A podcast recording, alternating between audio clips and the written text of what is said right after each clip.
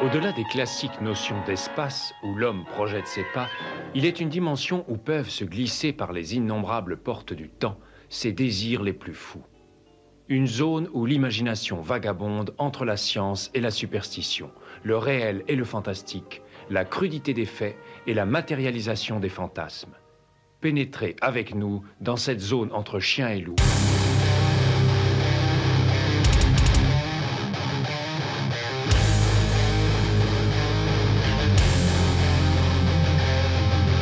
N'éteignez pas votre radio. Ne cherchez pas à baisser le volume. Il est déjà trop tard. Septième dimension envahit les ondes et débarque en mode podcast.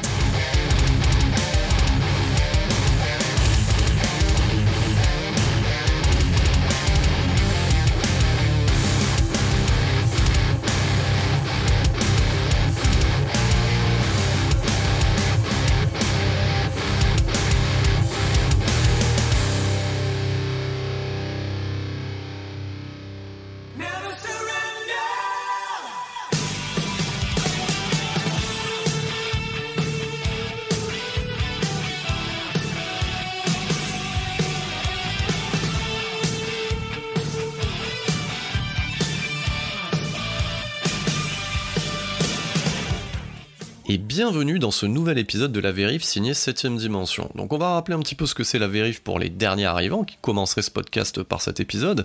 Alors la vérif c'est notre euh, format court qui va être dédié en fait aux pépites du genre qui vont être soit rééditées ou remasterisées euh, en Blu-ray ou euh, soit des pépites qu'on n'avait pas pu voir au ciné qu'on récupère par ce biais-là, celui du support physique. Donc on va continuer dans la thématique entamée depuis le mois de septembre qui est dédiée aux films de castagne, aux films de baston à base martiaux. Donc on reste chez la canon, on abandonne les ninjas. J'espère que vous avez écouté ce fabuleux podcast long sur l'American Ninja. Donc on reste chez la canon et cette fois-ci on va s'attaquer à un autre gros morceau de l'époque qui est là euh, un des représentants de la filmographie de Monsieur Jean-Claude Van Damme.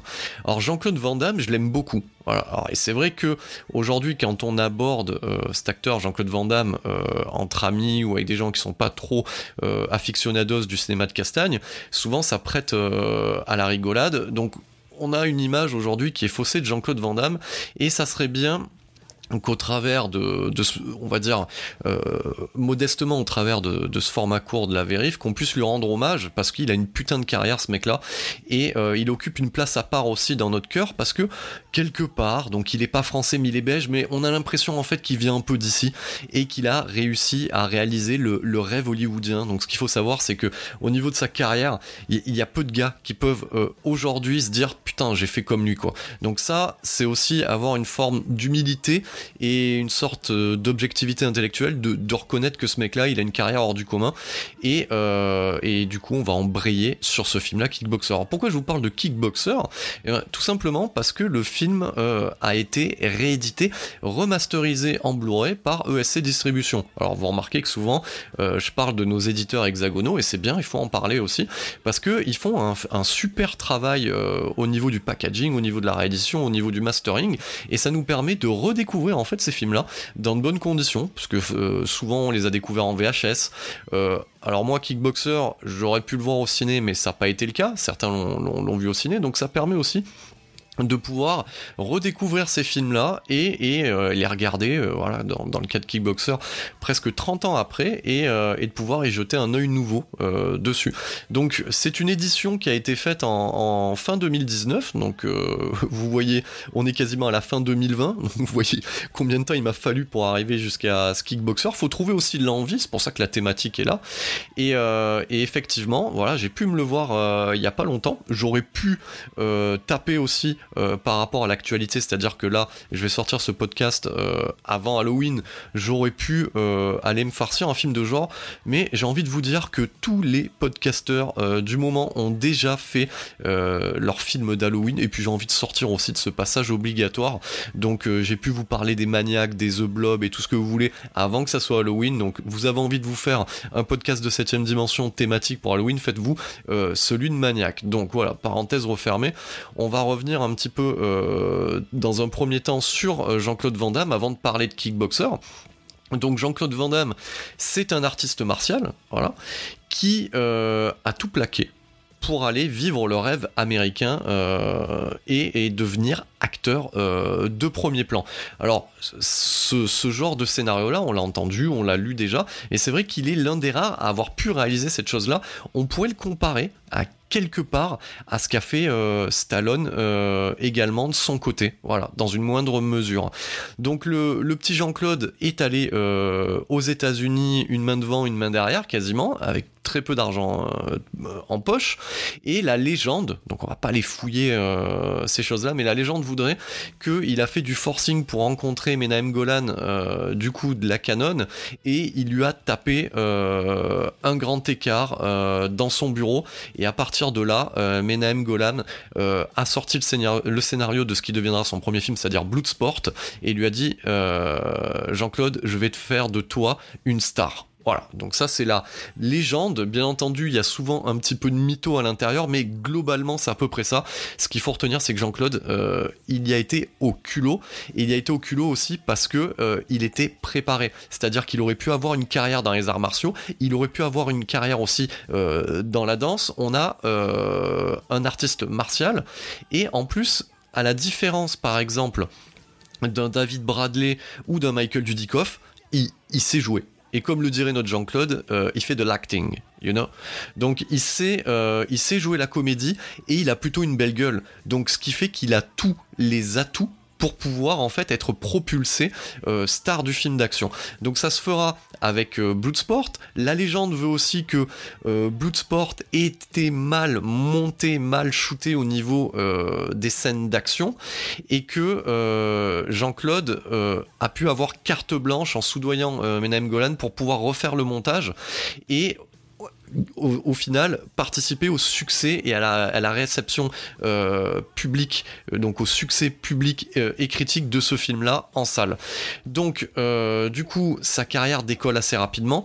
Donc, il va enchaîner Bloodsport, il va enchaîner Kickboxer l'année d'après, et ensuite, on va le retrouver dans un Albert Pune, toujours chez la Canon, qui est Cyborg, et après, ça va s'enchaîner avec coup pour coup, et au fur et à mesure, et eh ben forcément, ça va être des succès à la fois en salle et en vidéo, et les budgets vont grimper et les offres vont être de plus en plus intéressantes pour pouvoir être la tête d'affiche de gros budgets comme sont par exemple Universal Soldier. Voilà, le Universal Soldier de Roland Emmerich. Donc ce, cette saga Universal Soldier, j'y reviendrai euh, au mois de décembre. Voilà, j'ai annoncé que euh, j'allais dédier en fait un podcast long sur la saga Universal Soldier parce qu'il y a énormément de choses à dire. Donc Jean-Claude Van Damme, c'est une carrière hors du commun pour un acteur hors du commun. Donc moi ce que j'aime euh, notamment chez Van Damme, c'est je trouve qu'il a même dans ses dérapages télévisuels et dans tout ce qu'on peut on a pu en voir dans les années 2000, ce que j'aime c'est qu'il a une forme de sincérité. Et ça, on ne le retrouve nulle part ailleurs chez un acteur de cette trempe. Donc il a une forme de sincérité où tu as, envie de lui pardonner euh, les errances. Et, c'est quelqu'un qui est proche de son public et, et qui a toujours tout donné tant devant la caméra que derrière la caméra. Donc ça, faut pas l'oublier aussi. Et c'est ce qui fait, ce qui fait pour lui un espèce de capital sympathie qui fait encore que, Jean-Claude Van Damme, c'est un nom qui résonne aujourd'hui et qui est encore vendeur. Voilà, ça faut pas l'oublier. Surtout à l'heure actuelle où euh, un deal est annoncé entre Jean-Claude Van Damme et Netflix. On ne sait pas ce que ça va donner, mais en tout cas, euh, il y a de fortes attentes euh, derrière. Donc, quelle est la particularité de Jean-Claude Van Damme? Qu'est-ce qui fait que Bloodsport ou ou euh, Kickboxer sont des films qui ont marqué leur génération c'est que Jean-Claude Van Damme, c'est un putain d'acteur martial. Voilà.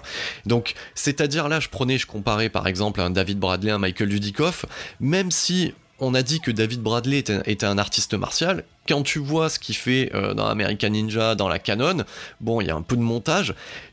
Alors, j'ai pas dit que j'étais un artiste martial moi-même, mais c'est pas dingue. Alors que du coup, avec Jean-Claude Van Damme, arrive une certaine forme d'iconisation, en fait, et, euh, il, fait des trucs qu'on n'avait pas vus, excusez-moi, euh, depuis au moins Bruce Lee. Et là, je parle du côté occidental. Pour ceux qui sont fans de cinéma asiatique, vous pouvez me sortir tous les noms, vous me direz, ah, mais non, il y avait déjà lui, il y a déjà lui, ça, d'accord. Euh, là, je vous parle au, niveau d'une réception euh, d'un public occidental euh, dans une salle de cinéma qui soit française. C'est-à-dire que ce que fait Jean-Claude Van Damme, c'est incroyable. Et son grand écart, ça sera sa marque de fabrique. C'est-à-dire qu'on le retrouvera sur les couvertures de magazines, on le retrouvera dans des shows télévisuels. Donc, c'est un truc qui marque les esprits et et quand on le voit à l'écran, ouais, ça, ça, marque, c'est bien chorégraphié, et c'est ça aussi la force de Jean-Claude Van Damme, c'est qu'il va chorégraphier lui-même ses scènes de combat. Donc, quelle est sa paternité en fait sur ses, euh, sur ses premiers films? On pourrait dire qu'elle est 50-50. C'est-à-dire que les réalisateurs de l'époque sont pas des grands réalisateurs, ils vont s'occuper plutôt de l'aspect technique que ne connaît pas Jean-Claude Van Damme. Par contre, comment positionner la caméra euh, lors des scènes de combat et, justement au montage, comment euh, mieux monter le film pour mettre en valeur les scènes de combat et l'impact, ça on le doit à Jean-Claude Van Damme et on a tendance à le minimiser. Donc c'est-à-dire que oui, Jean-Claude Van Damme a une influence sur le cinéma d'action dans les années 80. Et, revoir aujourd'hui Bloodsport, qui est euh, plutôt Kickboxer, excusez-moi, parce que les deux, on pourrait dire qu'ils sont similaires. Ils se sont tournés à un an d'écart et ça traite à peu près le même sujet, à quelques lignes de dialogue près et, euh, et quelques péripéties près. Donc quand on voit Kickboxer euh, aujourd'hui, ouais, le revoir, on se dit, ouais, on voit clairement ce qui fait la différence entre un American Ninja ou une autre production, en fait, euh, du coup, d'action de la Canon et celui-ci, c'est que le niveau est pas le même. D'entrée de jeu, le niveau est pas le même. Euh, crève l'écran et ce qu'il fait à l'écran, ouais, c'est en un seul plan et, et, et, tu vois que le mec, il défonce. Voilà.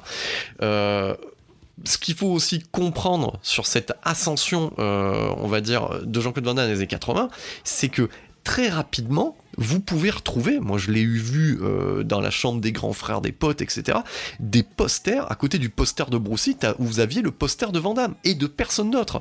C'est-à-dire que si vous regardez les affiches de Bloodsport et de Kickboxer, c'est ultra iconique et c'est ultra violent. Voilà, donc euh, ce qu'on retient par exemple d'un film de kickboxer, si on parle de Kickboxer, voilà, sans résumer le film, on va vous dire ah ouais putain, c'est le film où, où Jean-Claude en fait il se bat à, l'ancienne c'est-à-dire euh, avec des gants euh, voilà, qui sont pas des gants, qui sont faits de lanières, où il va tremper ça en fait dans des tessons de bouteille. Voilà.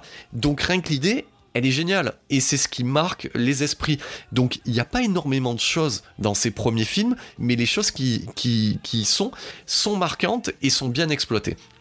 Donc, euh, Kickboxer, voilà, ça arrive un an après euh, l'upercute que fut Bloodsport. Alors Bloodsport, c'est 88, c'est l'émergence de Jean-Claude Van Damme dans un film de tournoi euh, qu'on pourrait assimiler comme une sorte d'hommage à Opération Dragon. Donc, et c'est la découverte d'un artiste martial qui crève l'écran. Voilà. Et comme je vous l'ai dit tout à l'heure, on doit la réussite de ce sport-là au fait que Van soit repassé euh, pendant des nuits et des nuits sur la table de montage pour en faire quelque chose. Voilà, au niveau des combats. Donc, Bloodsport, c'est un succès en surprise en salle c'est aussi euh, un succès en vidéo, parce que n'oubliez pas que les années 80, ça marche essentiellement aussi sur euh, le va-et-vient entre la salle et la vidéo. Donc Jean-Claude Van Damme, ça commence à rentrer dans les esprits. Et je vais même vous dire, ça plaît même à ta grande sœur et à ta mère, Jean-Claude Van Damme. Parce que comme je vous l'ai dit, il y a un peu d'acting, il, a une, il a une belle gueule, donc ça passe à tous les niveaux. Donc on arrive sur l'année 1989, et là, on le voit, donc c'est pas non plus un très gros budget de la Canon, on doit être euh, avoisiner euh, entre 5 et 10 millions de dollars sur le budget, mais a on voit déjà une volonté de production de donner sa chance et de mettre les billes au bon endroit, c'est-à-dire que contrairement à des American Ninja où les budgets euh, vont diminuer au fur et à mesure et que c'est comme je l'avais dit, c'est tourné soit à l'île Maurice, soit en Afrique du Sud, du coup soit aux Philippines, là Van ça c'est vraiment il avait affiché, veut aller tourner Thaïlande et, il, a, les moyens de tourner en Thaïlande. Donc déjà, la caméra, euh, les plans sont beaux. C'est réalisé par qui? C'est réalisé à quatre mains, donc c'est-à-dire par le producteur qui est euh, Marc Dissal et euh, par un, chef-op qui est David Worth. Donc autant vous dire, voilà, d'un côté on a un producteur qui passe à la réal et de l'autre un chef-op qui passe à la réal. On voit vraiment que c'est le côté technique qui est assuré. Donc j'ai même envie de vous dire, c'est réalisé à six mains. Donc c'est-à-dire euh, les deux mains de Marc Dissal, les deux mains de David Worth et les deux autres mains de Jean-Claude Van Damme. Voilà, donc c'est vraiment un, film choral. Euh, ça a de la gueule. Voilà, donc de, le voir aujourd'hui, ça a de la gueule. Euh, il y a de la violence. le scénar est peut-être linéaire, mais il y a tout ce qu'il faut à l'intérieur. Et, et, et, surtout, il y a une implication émotionnelle de par l'acting de Jean-Claude Van Damme. Alors, Kickboxer, ça raconte quoi? Ça va raconter en fait l'histoire de deux frères, donc Eric Sloan et Kurt Sloan. Voilà. Donc euh, Eric, euh, c'est le grand frère de Jean-Claude Van Damme. Jean-Claude Van Damme étant Kurt Sloan. Et Eric, c'est une grande gueule, c'est euh, le champion d'arts martiaux américains, notamment de Muay Thai, voilà, donc qui est un art de combat euh, thaïlandais. Donc il est, c'est le champion américain et il décide en fait d'aller en Thaïlande pour affronter, euh, de, revenir aux origines au final de cet art de cet art martial.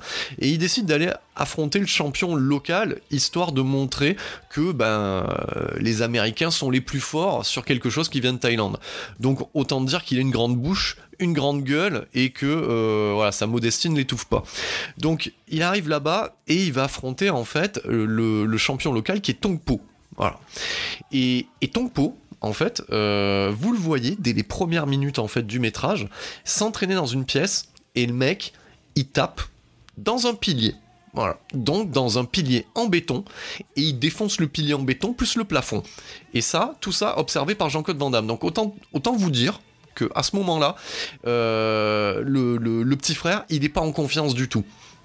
Donc euh, le combat est organisé, donc Tongpo pète un pilier, et il arrive sur le ring, et qu'est-ce qui se passe? Il pète le Eric Sloan en deux, et il lui brise la colonne vertébrale, et il, fait de lui, en fait, euh, un, paraplégique. Voilà. Donc, autant vous dire que niveau violence, il n'y a pas de sang, enfin, il y en a un petit peu, mais au, au, niveau du body count, on est plutôt pas mal quand même. Hein. Ça, ça se passe dans le premier quart d'heure.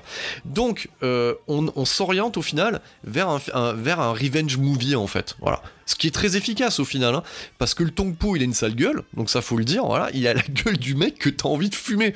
Donc voilà, donc il a une sale gueule, euh, t'es là en train de dire, oh putain, euh, quand même, euh, le Eric Sloan, il avait une grande bouche, mais il méritait pas d'être paraplégique, mais il est paraplégique. Et donc Jean-Claude Van Damme se met en quête d'apprendre le Muay Thai traditionnel en Thaïlande. Donc il va d'école en école, il se fait refouler, voilà.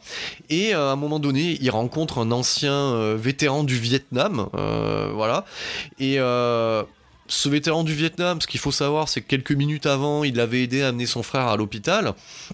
Et il se prend de sympathie pour le personnage de Vandame et il, lui parle en fait d'un vieux maître qui ne forme plus personne. Donc c'est toujours la, alors ça c'est le cliché un petit peu hein, qu'on a dans, dans, dans, les films d'arts martiaux de l'époque.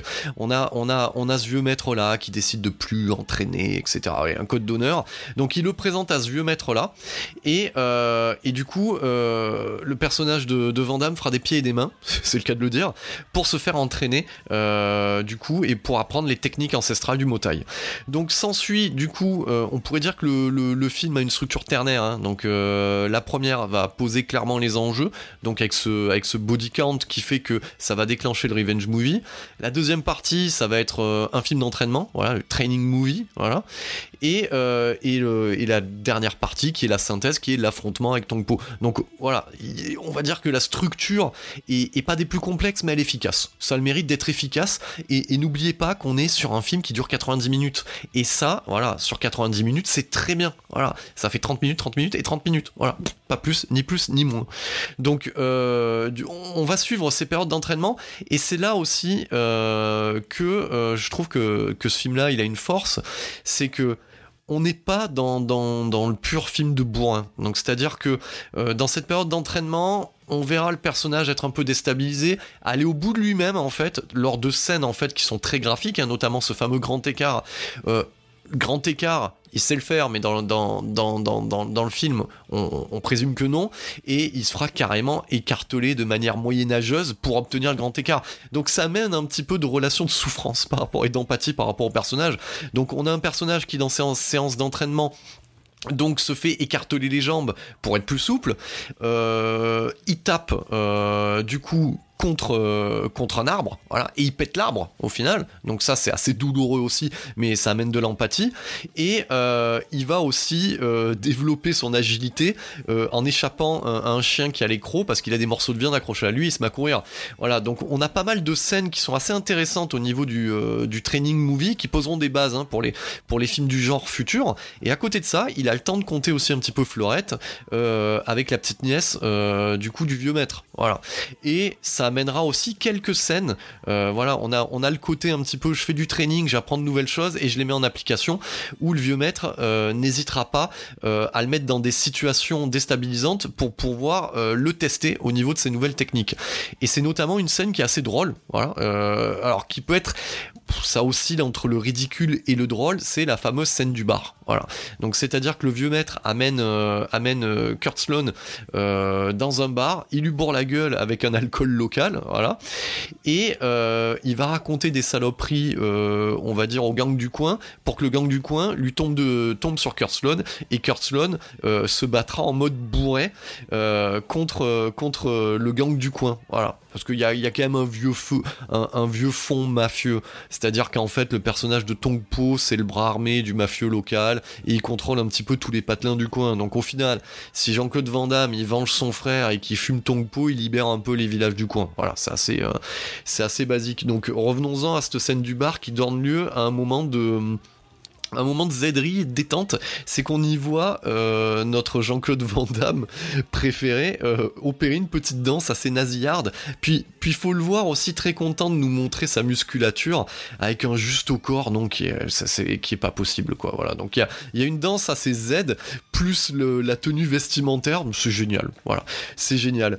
Et, euh, et, et c'est ce que j'aime aussi euh, dans, dans, dans, dans ces premiers films de Van Damme, c'est que ouais c'est couillon, mais il, a une forme de, candeur et de foi en son personnage et dans ce qu'il fait qui font que on peut qu'accepter ça, quoi. Voilà, on peut qu'accepter ce qui nous est montré à l'écran. Donc voilà.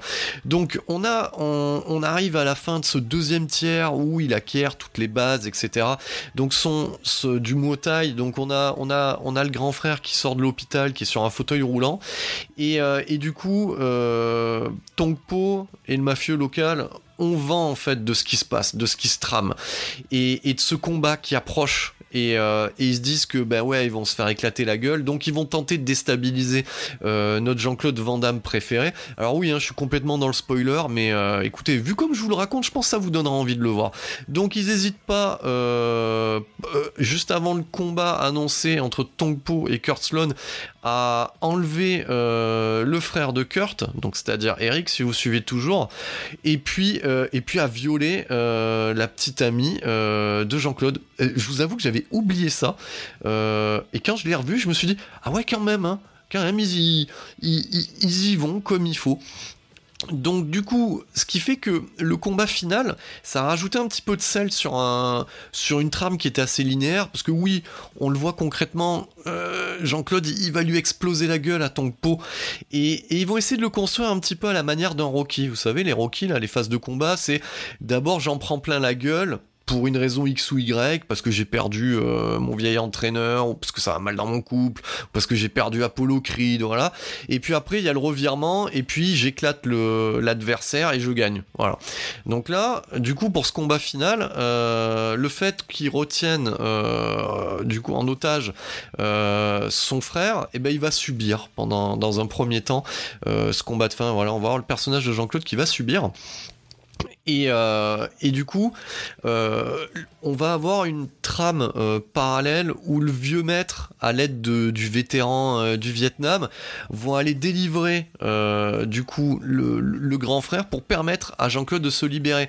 Mais il lui manquait encore une cacahuète à Jean-Claude pour pouvoir éclater la gueule de Tongpo. Et la cacahuète, elle viendra de Tongpo lui-même, qui lui dira, parce qu'il a une seule phrase dans le film, hein, le Tongpo, il lui dira avec Mylene, bonne. Et donc là, le Jean-Claude, il comprend que du coup, euh, donc euh, son crush, eh ben, elle s'est fait violer par Tongpo. Bah, autant vous dire que ce qui arrive derrière, il lui éclate la gueule, mais avec toutes les prises connues de Motai et, euh, et même avec des ralentis en mode je gueule à la Steve James quoi. Donc le mec ramasse, euh, en plus pour vous montrer qu'il est en mode Uber Vandam, c'est-à-dire que j'en avais pas parlé, j'en ai parlé en intro du podcast, ce combat se fait euh, du coup selon les traditions ancestrales, donc c'est-à-dire avec des gants formés à l'aide de liens et du coup qui vont être plantés dans une espèce de glu qui va pouvoir euh, permettre de coller des tessons de bouteille. Donc voilà. Donc autant vous dire que quand Tongpo il, est, il, racle un petit peu le visage de Vandame, ben ça fait mal. Voilà, ça fait mal, hein, vous imaginez. Plus il y a moyen d'attraper le tétanos avec ces conneries, sans déconner. J'espère qu'il ait fait ses rappels. Donc, euh, et ben là, il passe en mode Uber, il se fait couper les gants et il le savate euh, directement, voilà, sans gants, à main nue, rien à foutre, il le démonte. Voilà. Et, donc ça, c'est vrai que à ce niveau-là, euh, on va dire toutes les promesses sont tenues. Alors, ce qu'il faut savoir aussi, c'est que le personnage de Tongpo, voilà, moi à l'époque, c'est vrai que bon, on le voyait en VHS, etc. Donc l'image était dégueulasse, donc on n'y faisait pas forcément attention, mais il avait une sale gueule. il et il y a toujours eu un truc où, euh, où tu te dis, putain, c'est bizarre, le mec il ressemble pas trop aux autres Thaïlandais. Euh, ben en fait, tu comprends mieux en Blu-ray parce que tu vois bien le, maquillage prosthétique. En fait, euh, le personnage de Tongpo, qui est crédité en tant que Tongpo dans le générique de, de fin, donc genre as himself, ben en fait c'est un pote à Vandame c'est un pote d'entraînement de Vandame, donc c'est un, un Marocain le mec. Donc rien à voir, voilà, je crois que c'est Michel Kissy, euh, de mémoire. Et, euh, et, du coup, ouais, c'est un, un, Marocain, donc rien à voir. Donc je trouve ça génial. Il y a quand même un, côté, voilà, j'essaye de, euh, de rendre un peu l'appareil à mes potes. Donc voilà, et pour la petite légende sur le personnage de Tongpo, donc c'est quelque chose qui a été organisé par Vandame, c'est-à-dire que Menahem Golan n'en voulait pas en fait, hein, de, de Michel Kissy. Et ça, on les apprend dans les bonus ESC j'en parlerai un petit peu plus tard hein, de l'édition. Et, euh, et, du coup, voilà, il dit à son pote voilà, de se faire faire un maquillage prosthétique de dingue, voilà. Et genre, quand ils descendent de l'avion, apparemment, euh, Golan et Jean-Claude Van Damme tombent sur Michel Kissy, et quand il le voit, voilà, Golan, il dit, ouais, ok, d'accord, lui, ça va être Tongpo. Donc voilà, c'était un moyen aussi, voilà, euh, faire une parenthèse là-dessus, à l'ancienne, un peu de forcer le destin. Donc, euh, donc voilà, euh, on, peut, on peut tirer son chapeau à Jean-Claude, qui a réussi aussi à placer son pote à l'époque sur une production euh, américaine. Donc au final, tout est bien qui finit bien, parce que voilà, Jean-Claude pète la gueule de Tongpo, euh, il finit euh, avec Mylene, donc donc tout va bien, et puis en fait on finit ce film avec la banane, euh, en ayant eu notre quota de suspense et de baston, et voilà, et donc ça c'est en place. Donc Kickboxer, ça sera un succès en salle, ça sera un succès en vidéo, et ça ne fera que amener Jean-Claude Van Damme un peu plus haut sur la carrière qu'il attend, mais globalement, voilà, Kickboxer, Bloodsport, ces deux premiers films, c'est une date dans le cinéma d'action d'époque, et ça impose une nouvelle action star. Alors, du coup, euh, au niveau de ce kickboxer, euh, quel est son héritage? Qu'est-ce qu'il va amener derrière? Donc, dans un premier temps, ce que fait Jean-Claude Van Damme avec ses deux premiers films va déclencher euh, des carrières à côté, notamment celle de Steven Seagal. Voilà, ça faut le comprendre aussi. Donc, c'est-à-dire que ce qu'arrive à faire Jean-Claude Van Damme va permettre à d'autres aussi d'émerger dans ce style-là. Et comme le public répond présent, donc on va développer des action stars à base d'arts martiaux. Donc pour Steven Seagal, ça sera l'aïkido. Et j'ai envie de vous dire, il serait temps peut-être aussi que euh, je parle euh, de mon amour pour Steven Seagal, mais ça, ça sera euh, pour plus tard. Donc Jean-Claude Van Damme, lui, enchaîne très rapidement d'autres films avec pour ambition d'aller toujours plus haut. Et Kickboxer devient une franchise. Voilà. Donc il y aura euh, deux mémoires euh, DDTV qui sont tournées assez rapidement, donc n'ayant plus pour euh, star Jean-Claude Van Damme, mais alors là, ça c'était aussi improbable, c'est-à-dire qu'on aura Sacha Mitchell, donc le Cody de notre belle famille, donc acteur débilo Z, qui deviendra hyper sérieux avec un doublage VF, je vous en parle même pas tellement c'était Z, voilà, qui deviendra la star de ces kickboxers là, donc il y aura Kickboxer 2, 3, 4, 5, donc ça ira jusqu'à jusqu'au numéro 5 si je dis pas de bêtises, et euh, de temps en temps, on retrouvera euh, Albert Pune, donc réalisateur canon euh, maison, derrière la caméra de certains de ces films-là ce qu'il faut savoir, c'est que cette franchise va être réactivée en 2016, voilà, par John Stockwell. Alors là, ça c'est le truc improbable. John Stockwell, donc acteur du Christine de John Carpenter et réalisateur euh, de certains films comme notamment Bleu d'enfer avec Jessica Alba. Euh, et ben du coup, il va se retrouver à la tête de ce film-là et euh, ça sera une espèce de reboot. avec dans le rôle principal de Kurt Alain Moussy, donc un, artiste martial, du coup cette fois-ci canadien, voilà. Et du coup, on retrouvera Jean-Claude Van Damme dans le rôle du vieux maître, voilà, qui n'est pas euh, Kurt Sloan, euh, qui sera le vieux maître Durand. Euh, il est pas dégueulasse quand même ce film-là. Il s'appelle du coup Kickboxer Vengeance. Donc c'est comment con?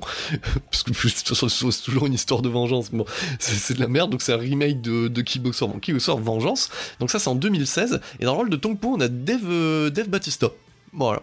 pourquoi pas? Donc finalement, on a, il y a, je crois qu'il y a pas loin de 20 millions de dollars de budget, donc c'est un petit budget, mais c'est pas non plus de la merde. Donc ça a un certain succès et, euh, et ça amènera euh, une séquelle, euh, alors sans John Stockwell, sans Dave Batista, mais avec Mike Tyson, pourquoi pas, Christophe Lambert aussi, et pourquoi pas non plus, et toujours Alain Moussy et, et Jean-Claude Van Damme dans le rôle du maître Durand. Donc voilà, Kickboxer, ça, ça a fait son trou, c'est une franchise, voilà, improbable certes, mais une franchise. Et, et aujourd'hui, on va parler parler en fait aussi euh, de cette édition euh, réalisée par ESC Distribution. Donc alors cette édition, euh, voyez un petit peu, je fais un petit peu de bruit pendant le podcast, je l'ai sous la main, donc sous la forme d'un digipack. Elle est plutôt belle, voilà. Donc quand vous l'ouvrez, vous pouvez, vous voilà, ça, ça a deux volets où vous aurez d'un côté le Blu-ray et, le DVD. Il y a un poster avec. Voilà. Donc ce qui a fait beaucoup sourire ma moitié, qui m'a dit mais toi t'aimes bien avoir euh, des, gens torse nu en fait des hommes torse nu euh, affichés dans ton bureau. Et j'ai répondu et eh oui effectivement. C'est vrai que ça peut sembler bizarre aujourd'hui mais oui euh, avoir du Vandame torse nu sur son mur ça en impose surtout dans une pièce qui est dédiée au podcast. Donc voilà donc c'est l'occasion d'avoir un joli poster un joli cover en fait du film. Et et du coup le master est carrément canon. C'est super propre putain. J'ai revu ça la dernière fois tranquillement installé dans mon salon. Euh, le master est de toute beauté, ça fait plaisir. Voilà, le son est nickel. Donc tout est au poil euh, sur l'édition. Euh, parlons des bonus. Alors, les bonus. Donc on va en parler parce qu'il y a, y a des choses qui sont bien et des choses qui sont moins bien. Donc déjà, c'est l'occasion d'avoir un entretien avec Jean-Claude Van Damme. Donc ça, c'est toujours cool. Moi, comme je vous l'ai dit, j'aime beaucoup euh, Van Damme. Il est pas avare euh, en anecdotes et voilà, il a un fort capital sympathie, c'est sympa.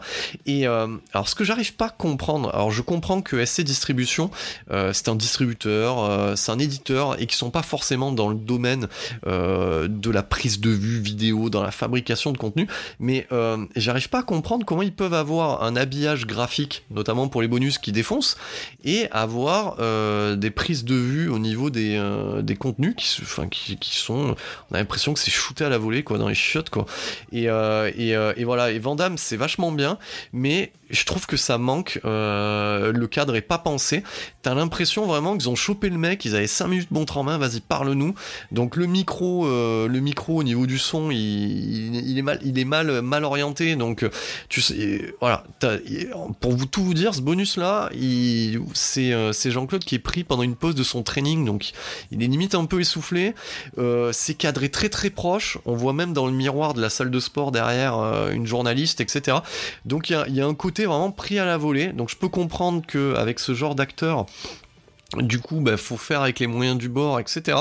Mais euh, voilà, les gars, je pense qu'il y aurait, je pense qu'il y aurait moyen de réfléchir à autre chose. Mais je pense pas que c'est votre problème à vous. C'est plutôt le, problème au niveau du cadreur, euh, qui, demanderait peut-être un peu plus de préparation euh, à ce niveau-là. Et pourquoi je me permets de dire ça? Voilà, c'est ça, hein, petit podcaster. Là, pourquoi il se permet de dire ça? C'est parce que dans mes activités professionnelles, je bosse là-dedans. Donc c'est pour ça que je peux me permettre de faire ce genre de remarques.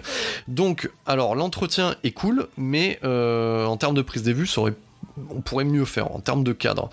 Euh, autre bonus euh, intéressant qui n'est pas un bonus euh, vidéo mais qui est un bonus papier, c'est-à-dire que j'en ai pas parlé mais il y a un livret en fait hein, qui est contenu dans la, dans la tranche qui nous apprend énormément de choses avec des images de tournage et ça c'est toujours cool. Moi j'aime bien avoir le côté un petit peu papier. En même temps j'édite un, un fanzine depuis une vingtaine d'années donc vous m'étonnez que j'aime bien l'objet quoi. Mais ouais j'aime bien ce côté de livret. Donc il y a un travail éditorial qui est très intéressant de remettre en perspective et qui se concentre plutôt en fait sur Bloodsport, donc voilà, ce qui m'a permis d'avoir un peu plus d'anecdotes euh, pour nourrir ce podcast et en apprendre un peu plus. Donc ça c'est plutôt cool. Euh, on a un autre bonus euh, qui est dédié en fait à Hélène Merrick, qui était la fille de Starfix entre guillemets, Starfix qui était une revue hyper connue du cinéma dans les années 80-90, aux côtés de Mad Movies et de l'écran fantastique et qui n'existe plus aujourd'hui sous sa forme originelle. Et donc du coup, elle s'est retrouvée assez vite à interviewer dans cette période-là tous les gros bras du cinéma d'action et a entretenu une relation professionnelle euh, suivie, euh, et non pas personnelle, mais professionnelle, avec ces gens-là. Donc elle, y a dédié un, bouquin euh, il y a quelques années de cela, et donc du coup elle nous parle un petit peu de comment elle a pu euh, interviewer Van Damme à l'époque. Donc on a pas mal d'anecdotes en fait qui sont intéressantes, mais du point de vue euh, des films, ça reste un petit peu du niveau, ça, m'avait fait rigoler, du niveau un peu de ta mère qui te parle d'un film. C'est vrai que elle, quand elle te parle de voilà de, de voilà Kickboxer, comment on l'avait trouvé en salle, c'était beau. Oui, qu'est-ce que tu peux rajouter à ça? Oui, c'était beau. Donc voilà, donc c'était c'est assez rigolo d'avoir ce côté-là où tu te rends compte au final que euh, ces journalistes-là, euh, à l'époque, ont vécu cette période-là et, euh, qui se sont pas rendus compte de ce qui se passait en fait. Voilà, c'était beau, machin, qui n'ont pas eu le recul qu'on a aujourd'hui pour analyser l'impact que ça a pu avoir sur le cinéma d'action en général. Donc un bonus assez sympa. Et maintenant on va bonus, on va parler d'un tout autre type de bonus que comment le décrire? Donc vous avez deux bonus en fait qui sont dédiés aux techniques de combat utilisées et euh, aussi de la success story euh, de Kickboxer qui sont menées en fait par un, artiste martial qui est André Zetoun. Alors du coup, loin de là, euh, loin de moi l'idée en fait de mettre à dos André Zetoun parce que je pense qu'il pourrait m'exploser la gueule s'il me croisait dans la rue. Mais en fait, le mec a l'air proche de la retraite et du coup, il, il, t'explique un petit peu les coups qui sont faits dans le film et tu sens que quand il va te la montrer, ça va être plus ridicule ou ça aura pas le même impact que le reste. Donc le mec avec un micro. Euh, voilà, le, poids des ans euh, se voit sur lui, si vous voyez ce que je veux dire. Et quand il tape, il est soufflé. Donc au final, je comprends l'envie euh, de SC distribution d'aller chercher un, artiste martial pour parler de ça, je pense qu'ils auraient pu en trouver un autre. Alors il est très bien euh, André Zetoun, mais et du coup ça désamorce un petit peu euh, ce qu'il tente de nous expliquer et, euh, ça amène de temps en temps un, côté ridicule, rigolo au truc. Donc voilà, c'est peut-être les, bonus les, les, les plus faibles de l'édition, mais on va pas se plaindre au final parce qu'on a la possibilité pour 20 balles, parce que c'est toujours à peu près ça, de voir ce film-là dans de bonnes conditions, d'avoir des points de vue divers et variés, que ça soit le de Jean-Claude Van Damme, ça soit ceux d'Hélène Méric et même ceux d'André Zetoun sur euh, une œuvre comme Kickboxer. Donc on va pas bouder notre plaisir et dire que quand même, ouais, si vous aimez Jean-Claude Van Damme, c'est un must-have euh, à avoir. Donc sachez que l'éditeur euh, s'est fendu d'une édition muchas, muchos dineros, donc une, édition vraiment où on a mis les petits plats dans les grands sur double impact en mode simili VHS où il y a de tout dedans, un facsimilé d'un magazine de l'époque, un poster, etc. Donc ils ont mis euh, tout ce qu'ils avaient dedans et et, du coup, sachez qu'ils ont signé un partenariat, donc ils ont dû récupérer les droits hein, de pas mal de films de Van Damme, et ils vont commencer à partir de l'année 2021 à nous sortir des pépites. Donc, euh, a, été annoncé déjà euh, il y a quelques mois, coup pour coup, ah moi je l'adore coup pour coup. J'en ai un bon souvenir. Donc sachez que c'est l'un des premiers scénars de David S. Goyer, voilà, l'homme qui était derrière Blade et qui est derrière euh, du coup euh, les Superman euh, de Zack Snyder et, surtout que c'est un film de prison. Donc imaginez, voilà, pour moi c'est aussi bon que de sécurité, sauf que vous rajoutez le fait que c'est Van Damme et qui va pouvoir faire son coup de pied retourné dans les airs et du grand écart. Donc ça c'est cool. Donc il y a coup pour coup et il y a surtout, surtout Chasse à l'homme, Art Target, qui est le premier film euh, de John Woo et ce Art Target, je l'aime bien parce qu'on dirait, une espèce de, de, suite euh, remake euh, d'Avenging Force. Voilà. Donc il y, a ce côté-là un petit peu. Et il a, et, dedans, Van il a une gueule pas possible.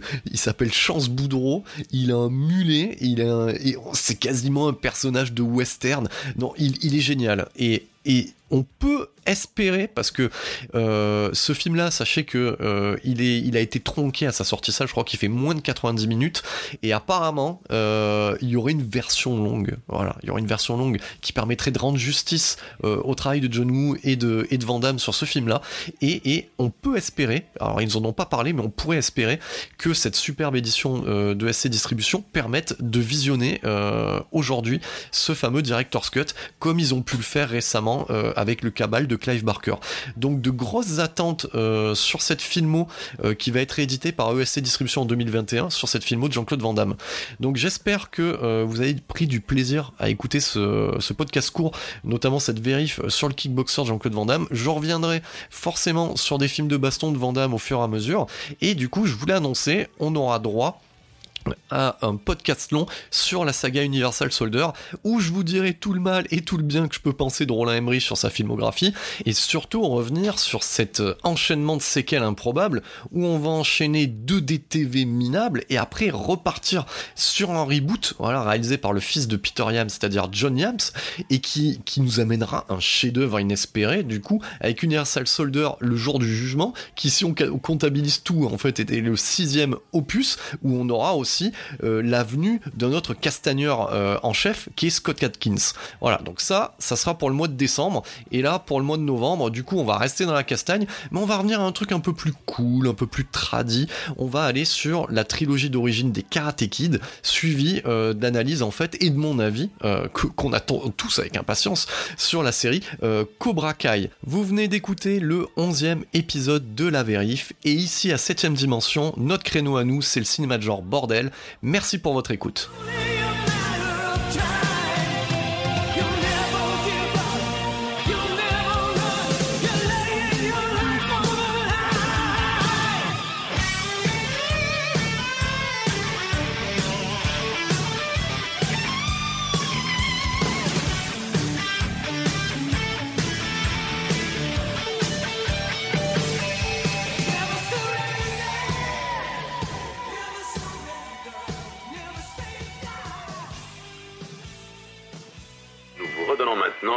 De votre appareil de télévision jusqu'à la prochaine émission de...